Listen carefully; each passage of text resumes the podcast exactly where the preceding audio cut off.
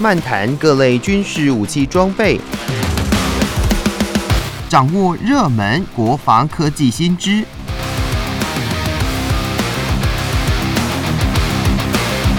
军武说早安，陪您一起领略国防知识力量。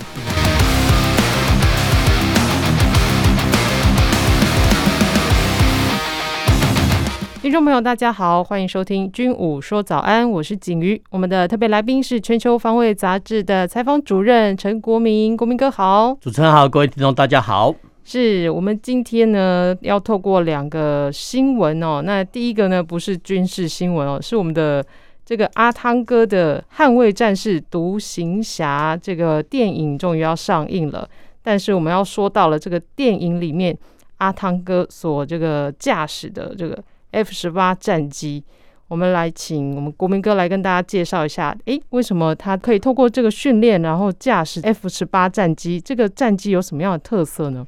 呃，我们这样子来看哦，其实这个电影哈叫英文叫 Top Gun T O P G U N 哈。那在一九八六年呢，当时候，当时候哈，呃，台湾哈这边叫翻译成所谓的捍卫战士，哦，这个电影的翻译方式还不错哦。那到了中国大陆或其他地方，他们就直接翻译了，就翻译成，呃，就直接翻译叫“好大的一把枪”，说那个就 就相当的俗气哦。但是无论如何哈，无论哈，这个一九八六年哈到哈一九九零年代哈，那这部片子《捍卫战士》播出之后呢，哦，没想到跟我们的军教电影一样，应该说我们的军教电影哈也是。呃，看到哈这个捍卫战士哦，在开始哦一系列开拍的时候，报告班长一二三四五哦，类似哦，那至于说是谁先谁后，然后谁启发谁，说真的，呃，已经不太可考。但是无论如何哈，就是说这种所谓的类似所谓军教电影，或是呃像这种捍卫战士哈这种所谓类军教片哦，那一旦播出之后呢，都吸引哈很多哈民众哦，对，看了之后电影之后，哎，赶快兴趣从军哦。所以其实，在一九八六年哈之后哈。哎、欸，当时候的那几年哦，那美国的军队的空军，我们在讲空军哦，嗯，他们的招收招收率哈跟报考率哈，居然呃突破以往哈。但是这个说真的哈，这个就引起美国海军的不高兴了，因为其实呃当时很呃 Top Gun 哈，这个所谓的操作的飞机是 F 十四，那 F 十四呢是美国海军的战机，那没想到说这个电影播出之后，哎，结果。空军啊，当时哈就美国民众啊报考美国空军要参加飞行员啊，这个报名率大增哦，所以其实居然是说，哎，我们都颠覆我们的想象，说啊，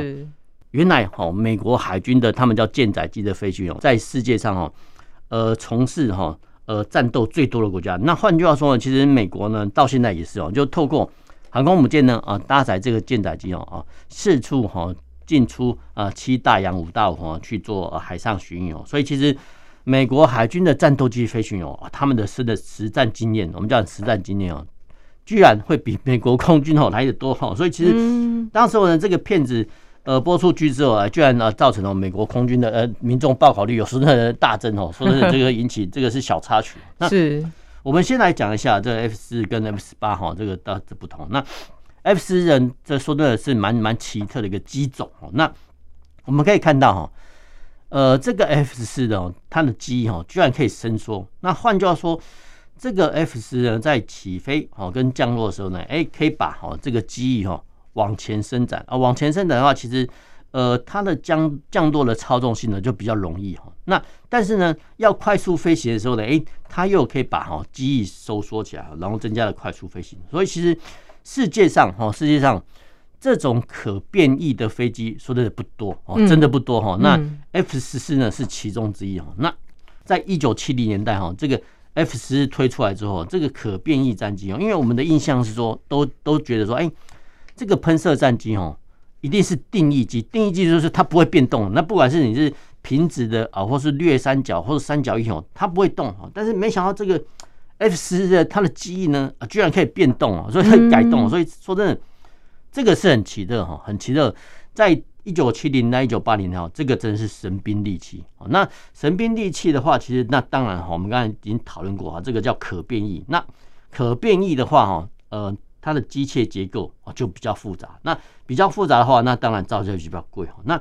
美国当时候呢哈，就是把这个 F 十四哈配备到所谓航空母舰，然后搭配哦这个长城的凤凰飞弹呢来做什么呢？来先行哈。拦截拦截哈对方哈来袭的轰炸机所发射的啊巡弋飞弹啊，或是反舰飞弹。那当然，在一九八零年这个冷战时期，美国的设想的环境哦，就是说哦，用这些熊猫式 F 十四战机哦，搭配呃放防飞弹的长城哦，先行拦截哈，呃，在可能的美苏冲战争的冲突中哦。苏联可能射过来的反舰飞弹或巡弋飞弹哦，先行把它打掉哈。嗯，这是第一层的防护。那当然哦，当然我们可以看到影片啊或照片来来看到说哈，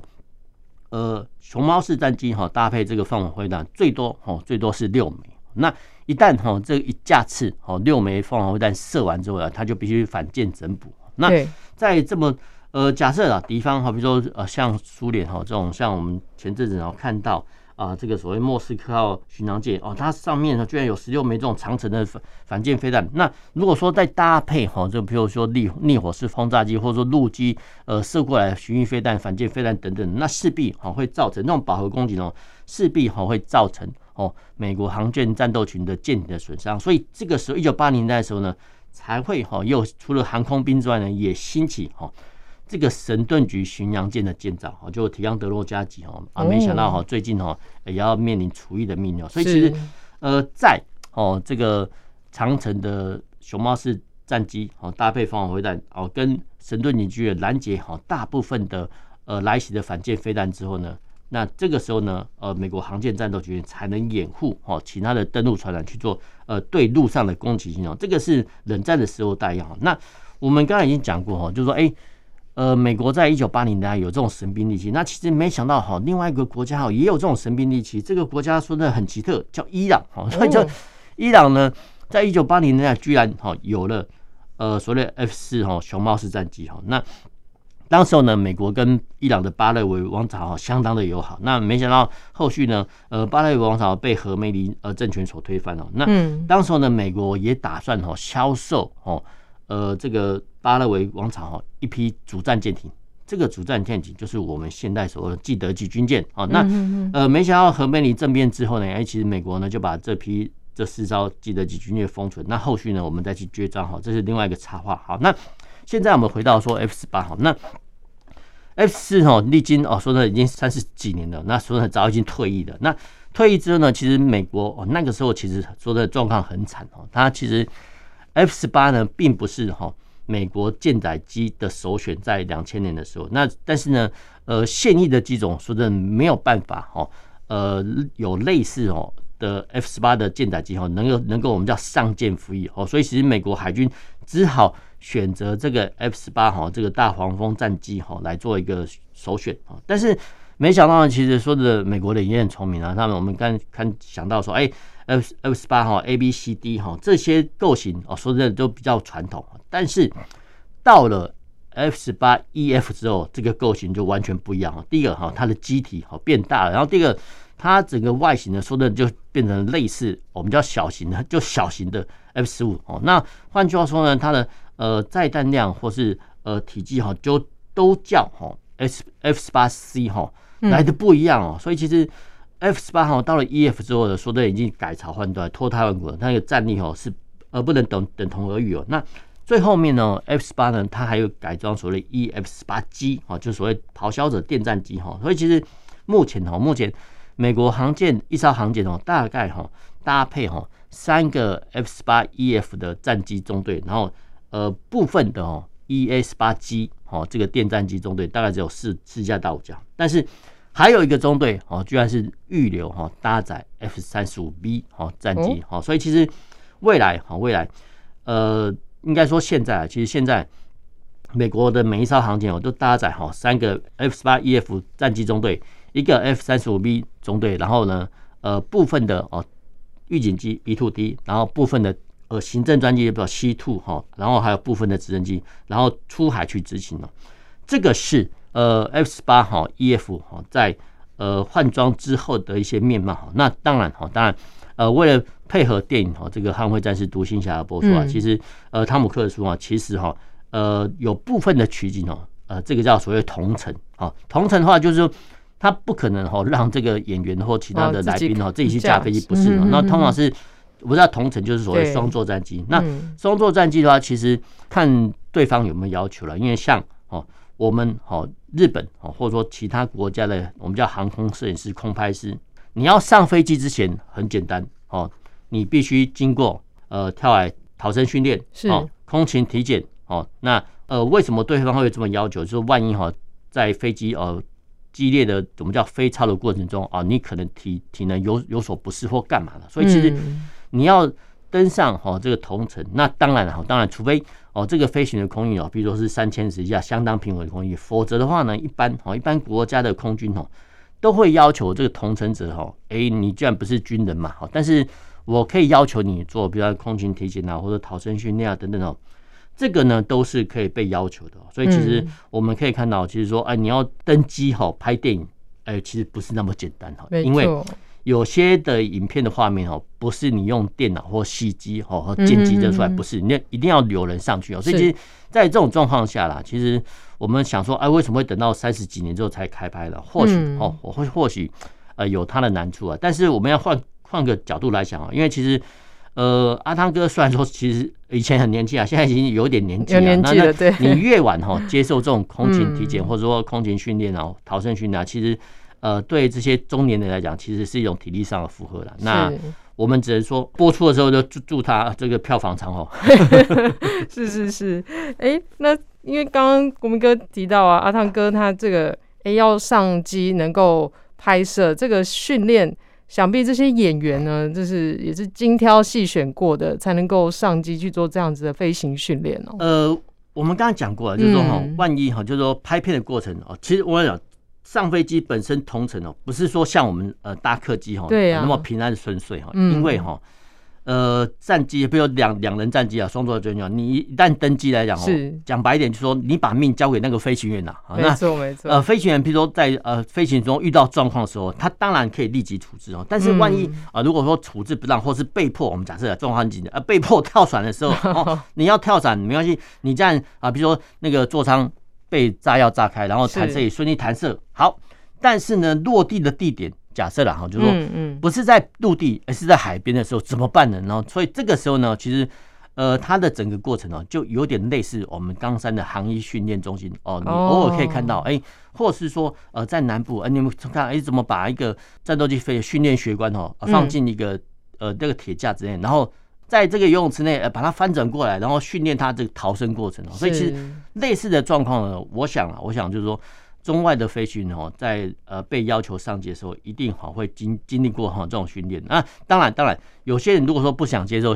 这种训练的话，那当然你就没办法呃去开拍哦，你就没有办法呃完成他的电影。这个是两方的取舍啊。你如果说接接受这个训练来讲，对军方来讲，哎，你是个合格的一个组员哦，他们也会比较放心。没错。那我想啊，我想就是说，呃，切合双方的要求，不管是呃提供啊，你不要想说军美国军方提供这些。场地，哎，这些场地跟人员这些都要经费的啊，所以其实军方也有赞助哈，然后电影公司也也配合，然后演员配合，我想啊，嗯嗯，呃，这样的话是比较好的一个合作方式。是是是，那这边呢，就是让大家在哎今天哦，五月二十五号上映哦，那刚好呢，你在看电影之前呢，先听我们的节目呢，你就可以更加的了解《捍卫战士》里头这个战机的特性了。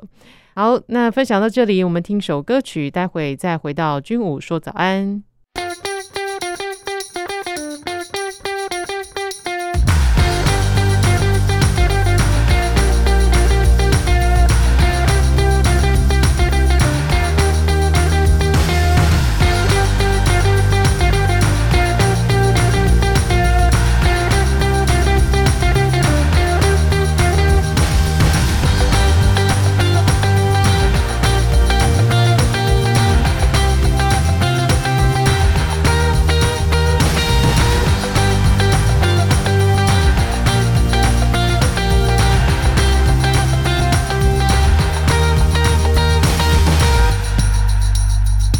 欢迎回到军武说早安，我是景瑜。接续要跟大家分享的第二个军事新闻，这个是英国皇家空军 RAF 在七号宣布，呃，五月七号宣布哦，目前全球唯一获得保存的胜利者式轰炸机啊，历经五年的维修之后呢，要在五月二十七号在英国帝国战争博物馆达克斯福特分馆来展出。那到时候呢，这个这一架外观奇特的轰炸机就会装回完整的机翼来展现给大家来看。这架机号是 XH 六四八胜利者式轰炸机哦，它是在一九五九年呃首飞。那曾经在一九六二年到一九六三年之间哦，飞往了东南亚，作为英军在印马对抗冲突期间呢，赫祖印尼入侵的重要一份子。那后来也改装成了加油机哦。那最后是在一九七六年除役的。诶，那在这个轰炸机呢，它算起来就是从一九五九到一九七六这样服役了十七年左右。这台胜利者式轰炸机有什么特色呢？它为什么会值得让后人来呃维修，然后珍藏而且展出呢？呃，我们这样来看啊，从这个新闻来看啊，其实我们可以看到哈，其实英国哈对它的前殖民地，哎，其实还说真的还是还算很照顾，嗯，所以很照顾。就以前哈，以前在二次大战结束了之前的前期哦，这个所谓的印马哈，呃，就是印尼哦跟马来西亚。马来西亚对哈，英国来讲哈，这个他们被英国称为叫做海峡殖民地啊。换句话说，这个就是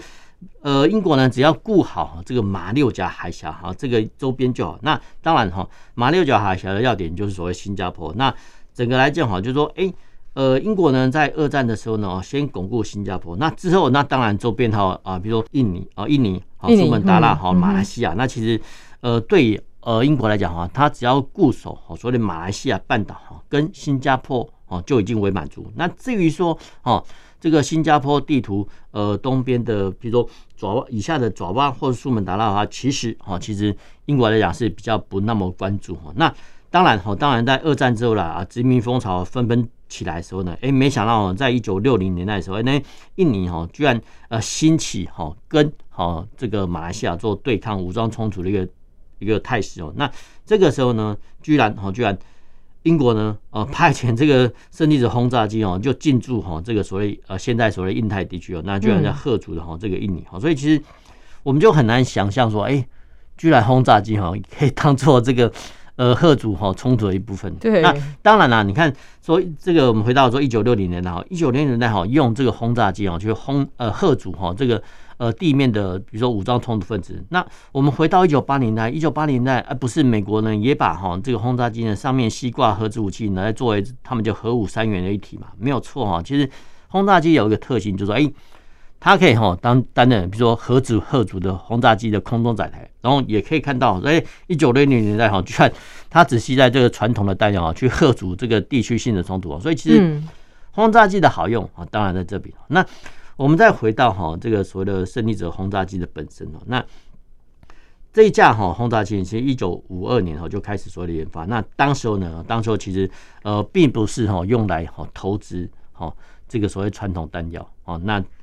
当时候呢，其实一九四五年呃原子弹被投掷下去之后，其实各国哈都在思索说，哎有没有更快的方式哦，不要像哈美国哈用所谓的 B 五十二轰炸机这样子哦，慢慢的呃还是所谓的。螺降哈，慢慢的呃飞行到敌方去投掷炸弹呢？有没有哈办法用这种所谓喷射式的轰炸机哦，然后携带核子弹然后去丢炸弹？有啊，当然有。所以其实当时候呢，就中美英法苏都在哈研制哈他们的呃喷射轰炸机做什么呢？当然是吸子吸挂核子弹啊。所以其实这个哈是呃英国呢在研发胜利者轰炸机的一个动机，最最初的动机哈就是就是丢掷。核子弹好，没有其他哦，就不要再想其他的方式哦。那 是呃，这型轰炸机其实呃，听众哈，如果有兴趣啊，去检索它的图片哦，你可以发现哦，从从正面看哦，它的进气口哈，我们一般来看飞机的进气口，比如说在两侧哦，或者说在机腹底下哈，比如 F 十六哈，就机腹底下哦，中间开一个，或是两侧的两侧哈，比如说像。呃，F 十八啦，或是说哈 F 十五哈，这两侧哦，像米格二十九啦，也是采用这种设计哈，甚至所谓的歼十一哈，都是采这种设计。但是呢，这个胜利者轰炸机居然它的进气口呢，居然是设在它的机翼的根部。那换句话说，呃，我们从正面，这要大家想象一下，就是从我们从正面哈看这架轰炸机的时候，哎，居然是啊，比如说驾驶舱哦，这个椭圆形舱舱间哦占的中间部分，那机翼两侧呢就是紧贴两侧，那没想到哈，在这个机翼翼根的两侧啊，就是说驾驶舱的左右两侧居然有一个呃类似椭圆状的进气口，那之后呢再往往外延伸的，再延伸出所谓的机翼哈，那这样讲的话，其实大家还是没有说一个模糊的，还真的还是很模糊的概念哈，那。呃，如果说听众哦有看过哦，就是 Discovery 或动物频道，哎，这个轰鱼有没有？它的张开的血盆大口？对，这个进气口的方式呢，就是展现在哦这个胜利者式轰炸机的两侧。那换句话说呢，这个胜利者轰炸机的两侧有类似哦这个轰鱼的开口当当做进气口，所以其实光这个外形哦，说真的就很奇特。那呃，我们再回到说呢，一九五零年发呢，一九五七年的服役，那一九九三年说的已经退役了。说真的。呃，这个服役时间说的已经很长了。那呃，除了哈，我们看到刚才讲了那么多时间讲的进进气口很怪异之外，那其实它的尾翼呢也是很怪异。那尾翼的话，我们还是从呃从正面来看的话，可以看到它的垂直尾翼呢，居然是呈现所谓 T 字形。那 T 字形啊，又不是纯粹的 T，它还是有点哦类似上扬的所谓的 Y 字形的尾翼啊。所以真的是。光是哈这个进气口，或说垂直尾翼，说真的是蛮奇特。那蛮奇特。那初期呢，当然哈研发初期的时候，那大概只呃生产三十四架。那当然哈啊，所幸哈冷战时期并没有爆发所谓核子大战。好，所以呃这批轰炸机呢，其实哦它的我们叫弹仓哦，当然哈也可以加挂哈其他的传统弹药。那最多哈最多。呃，这个胜利者轰炸机呢，可以搭载三十四枚一千磅的炸弹哦，这个威力说的蛮大，所以一千磅就是我们一般来讲，所以啊零点四五次，就是说大概呢四百五十公斤的炸弹，它可以居然可以携带哦三十五枚，然后这个弹仓容量是蛮大的哦。那呃，我们刚才讲过哦，这个就是平常顺遂有制空权的状况下，然后当然哈，你可以派遣哦这个胜利者轰炸机哦去呃敌方的敌境投弹哦。这个是最理想啊，但是呢，呃，我们刚才讲过，核子大战没有发生哦，传统的欧陆的战争啊也没有发生哦，也没有发生过哦，前苏联或北约哈用这种所谓装甲洪流去碾压哈这个北约诸国的战争也都没有。那没想到呢，一九八二年呢爆发的福克兰群岛战争，那阿根廷守军呢把这个福克兰群岛夺下，那这个时候呢，呃，英军呢千里迢迢的哈，他们除了海军的特遣舰队之外的，哎。他们也也派遣哦，有一架那个火神叫火神式轰炸机的西挂哈，这个传统弹药呢去轰炸哈这个福克兰群岛的斯坦利哦这个军港哈。那呃在这个千里迢迢的过程中啊，其实英军哈已经算过了，你要从呃不可能哈从中南美洲国家获得呃空中加油。于是呢，呃当时的英国国防部说的是呃说蛮神奇哦，居然是动用了哈这个十一架我们讲十一架胜利者。不是轰炸，是轰炸机哦，但是它已经改装成加油机哈，就透过哈这个十一架哦胜利者加油机的连续空中加油，替一架哈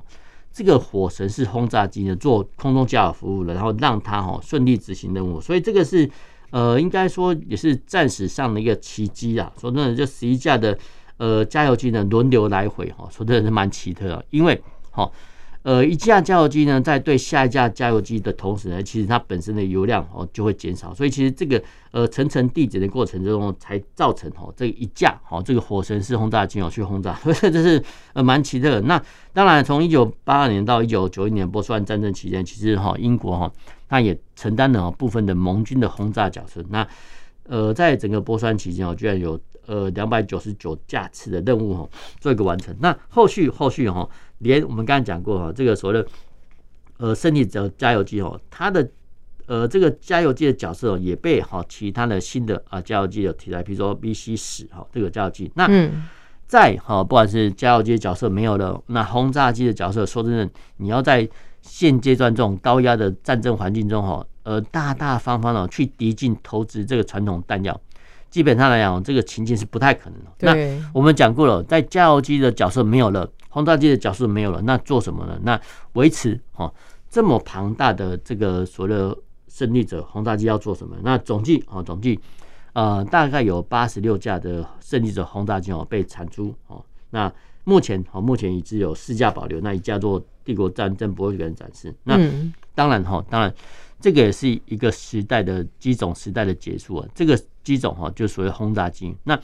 轰炸机呢，以往哈，比如说像我们在一次大战、二次大战，尤其是二次大战，我看到说说 B 十七啦，哦 B 二十五啦，然后 B B 二十九超级堡垒哦，到到后面哦，现在还在服役的所谓 B 五十二哈，这个喷射轰炸机哦，